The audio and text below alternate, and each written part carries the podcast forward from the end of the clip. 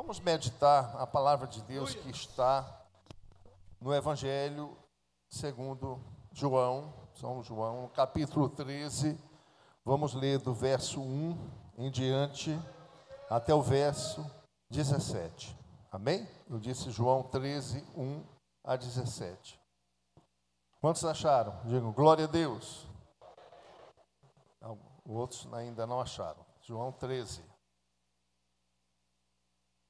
Jesus lava os, é, os pés aos discípulos. Ora, antes da festa da Páscoa, sabendo Jesus que já era chegada a sua hora de passar deste mundo para o Pai, como havia amado os seus que estavam no mundo, amou-os até até ao fim.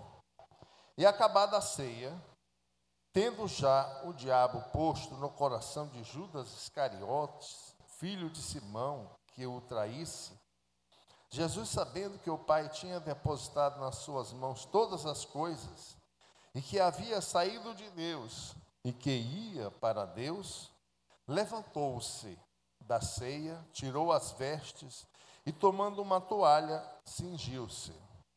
Depois, pôs água numa bacia e começou a lavar os pés aos discípulos e a enxugá-los com a toalha com que estava cingido. Aproximou-se, pois, de Simão Pedro, que lhe disse: Senhor, tu lavas-me os pés a mim? Respondeu-lhe Jesus: disse: O que eu faço não sabes tu agora, mas tu o saberás depois. Disse-lhe Pedro: Nunca me lavarás os pés. Respondeu-lhe Jesus: Se eu te não lavar, não tens parte comigo. Disse-lhe então Simão Pedro: Senhor, não só os meus pés, mas também as mãos e a cabeça. Disse-lhe Jesus: Aquele que está lavado não necessita de lavar senão os pés, pois no mais todo estáis, está limpo. Ora, vós estáis limpos, mas não todos. Porque bem sabia ele quem o havia de trair. Por isso disse: Nem todos estáis limpos. Depois que lhes lavou os pés e tomou as suas vestes, e se assentou outra vez à mesa, disse-lhes: Entendeis o que vos tenho feito? Vós me chamais mestre e senhor, e dizeis bem, porque eu o sou. Ora, se eu, Senhor e Mestre, vos lavei os pés, vós deveis também lavar os pés uns dos outros, porque eu vos dei o exemplo, para que, como eu vos fiz, façais vós também. Na verdade, na verdade vos digo que não é o servo maior do que o seu senhor, nem o enviado maior do que aquele que o enviou. Louvado seja Deus. Pai celestial, graças te dou por esta oportunidade e o teu Espírito Santo possa verdadeiramente conduzir-nos e usar as, a, a minha voz para transmitir à igreja uma mensagem nesta noite. Amém. Queridos, nós lemos aqui um importante trecho da palavra de Deus em que Jesus lava os pés dos discípulos. Isso aconteceu durante a última semana do ministério de Jesus, antes da sua morte e da sua ressurreição, e durante a última ceia que ele teve com os apóstolos. Jesus então lava os pés dos doze apóstolos. Naquela época, o lavar os pés era um costume. As ruas não eram asfaltadas, os calçados eram abertos, assim como sandálias. Então, sair à rua já significava que sujava os pés. E tinha um costume daquelas sociedades orientais de que é, alguém que era convidado chegava na casa do seu hospedeiro, ali ele determinava que o menor dos seus empregados ou um escravo fosse lavar os pés do seu convidado ou dos seus convidados. Então, esse costume ali existia naquela sociedade, na sociedade judaica e em outras naquela região, por esta realidade, em que as estradas eram de terra, é? os calçados eram abertos e quem passava pela estrada sujava os pés. Então, chegar em casa, precisava de ter os seus pés lavados, não é? E isso era tarefa, portanto, para escravo, para as pessoas, para os menores. Mas vejam, o que ocorre aqui? O anfitrião, o dono da casa, nunca lavava os pés dos convidados. Ele designava um empregado. E o que aconteceu Jesus com os apóstolos? Ele próprio, ele que era mestre e Senhor, vai e lava os pés dos discípulos. Ora, Jesus quis deixar para os seus apóstolos uma mensagem. Ele sabia que iria morrer, que iria passar pelo Calvário, que iria deixar a presença física ali dos seus discípulos e que tinha pouco tempo para deixar uma lição, uma lição muito profunda para os discípulos. E é então que Jesus resolve lavar os, os pés dos seus discípulos. Louvado seja Deus. Os apóstolos tinham tido uma discussão para saber quem era o maior entre eles. Ora, e eles sabiam que o menor ia ter que lavar os pés de todos ali. Então teve aquela discussão para saber quem era o menor. Vem Jesus e quebra o sistema do mundo. E no reino espiritual é assim, meus amados. Você quer subir? Tem que descer. Você quer ser exaltado? Se humilhe.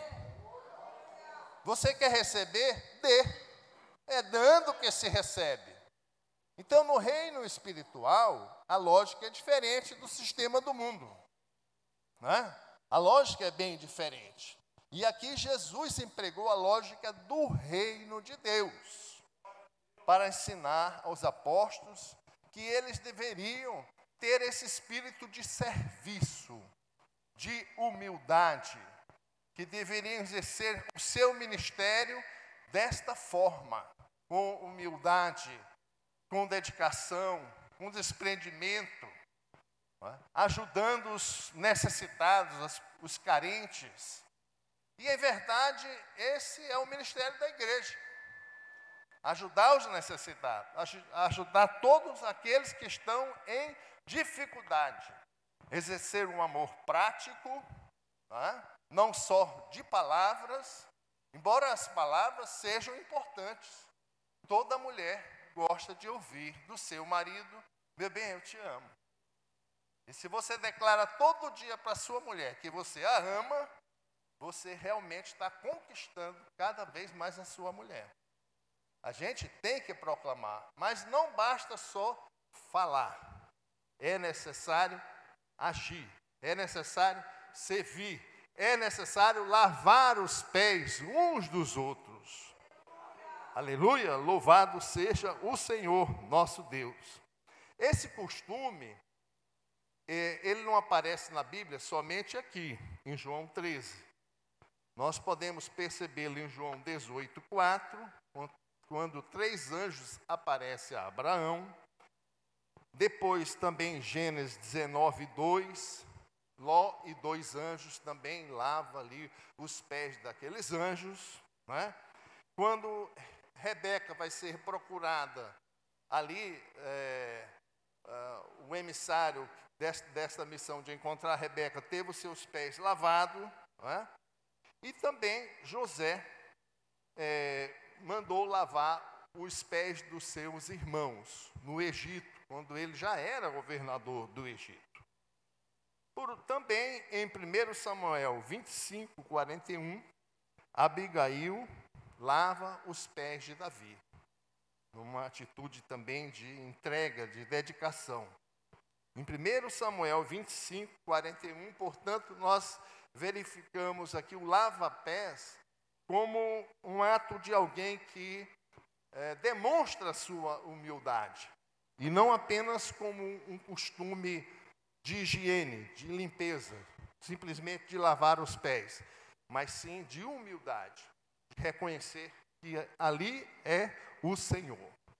Nós todos conhecemos a passagem de Maria de Betânia, e, e, e, aliás, uma das passagens mais bonitas, mais belas, do maior exemplo de adoração, em que Maria chega, derrama um Chanel número 5 nos pés de Jesus, perfume mais caro ali, nardo puro, derrama todinho nos pés de Jesus.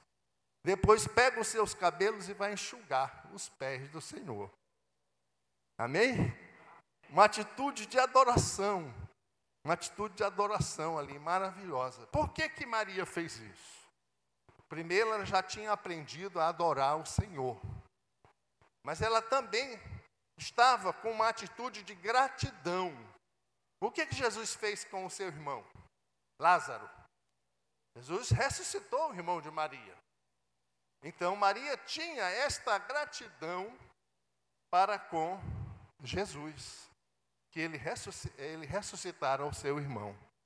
E por isso, ela faz esta, esse momento de adoração, de humildade, lava os pés de Jesus, um perfume caríssimo, contextualizando aos dias de hoje, eu disse, vai lá, derramou um Chanel número 5, perfume mais caro, mais forte, que as mulheres tanto gostam aí, né?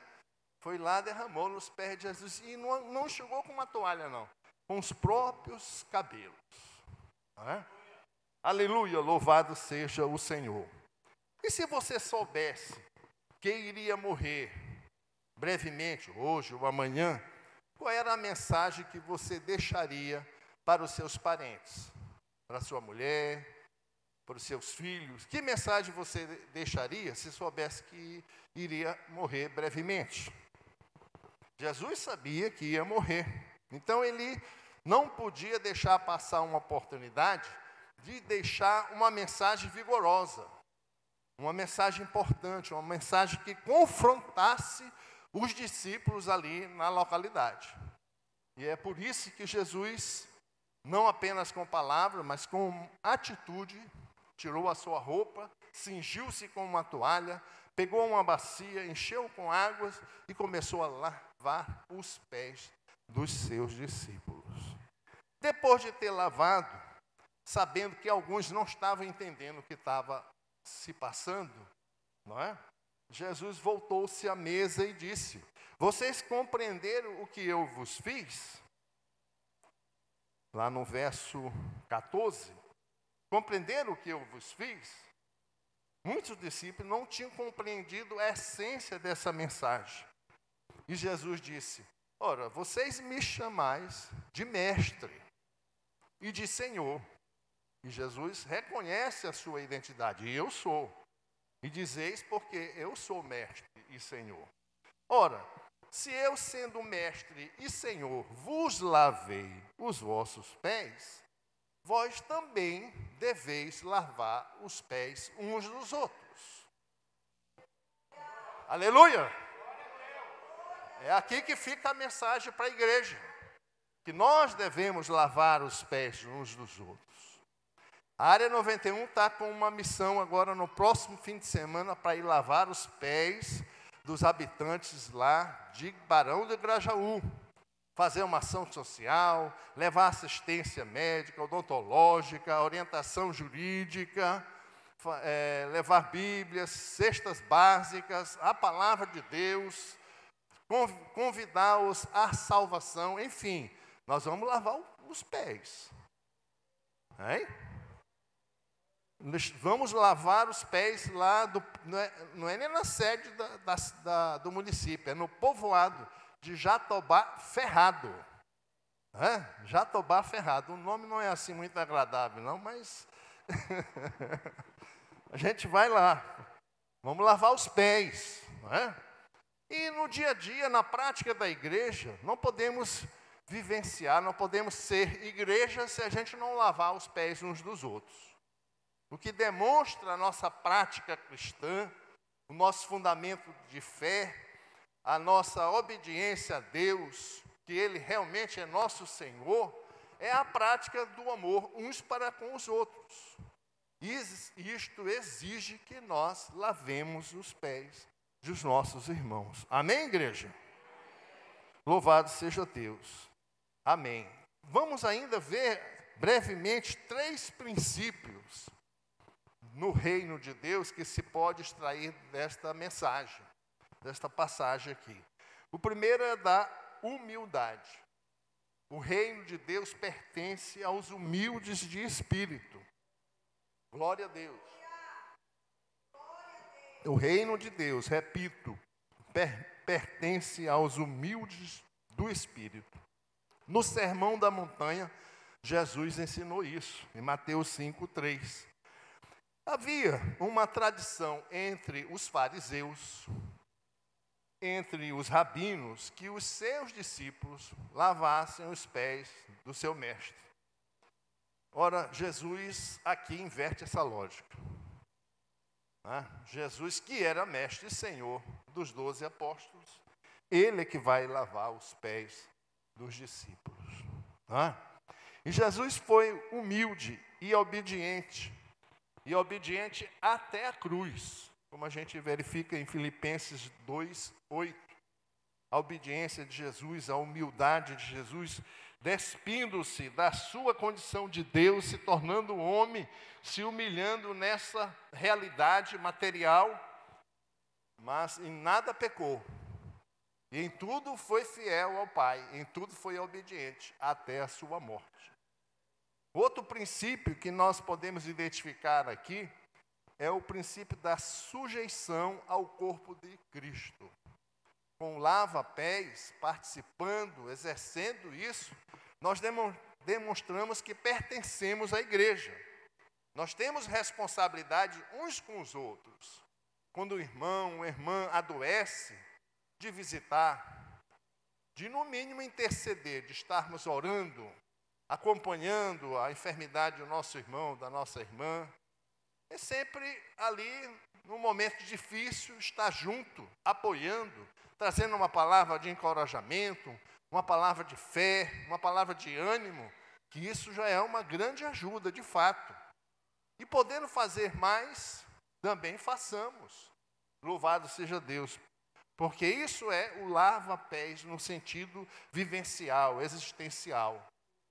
Não no sentido religioso, como faz a igreja de Roma, toda quinta-feira santa. É? O líder daquela igreja lava os pés ali e tal. E também na história, os reis da Europa, eles, quando era quinta-feira santa, eles lavavam os pés de, de alguns dos seus súditos. E até no século XX, o rei da Espanha e o imperador do Império Austro-Húngaro tinha esta prática no seu reino. Mas faziam aquilo ali como um emblema religioso. Meramente uma religiosidade. Né? Jesus não nos ensina isso.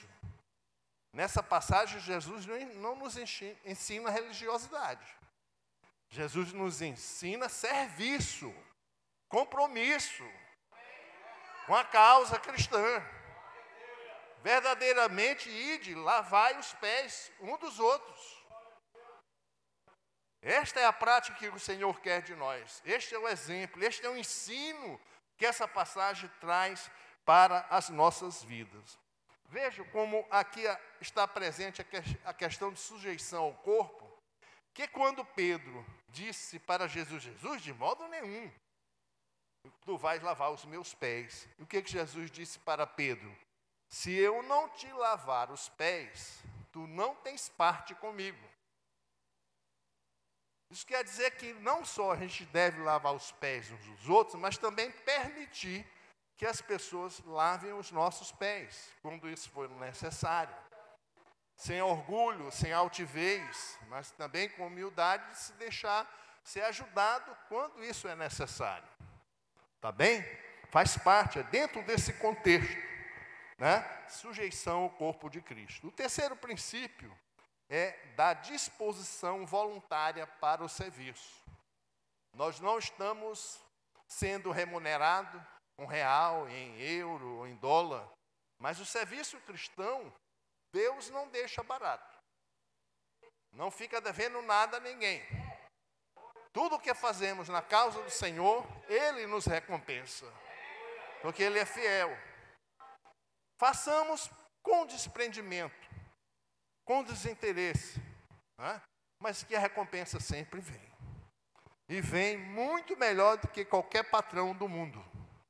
Ninguém remunera tão bem como o nosso Senhor que está no céu. Aleluia!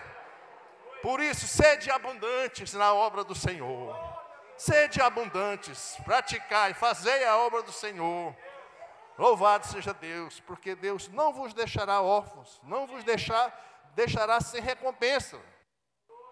Aleluia, porque Ele é fiel, Ele não pode negar-se a si mesmo. Louvado seja o Senhor por isso. Então nós somos chamados a servir. Né? O diaconato, aí todo cristão tem ao menos o ministério de oração, Cada um de nós tem um compromisso, a vivência de oração e também de diaconato. Você até pode não ter sido chamado para receber o título de diácono, como foi agora o irmão Peterson, o irmão Nonato Miranda, mas cada um de nós temos esse ministério, que é o ministério de servir no corpo de Cristo. Antes de participar do louvor da igreja, antes de participar do Ministério de Evangelismo, do Ministério de Missão, Ministério de Ação Social, desse ou daquele outro, nós temos basicamente dois ministérios: oração e serviço. Todo cristão tem esses dois ministérios. Amém?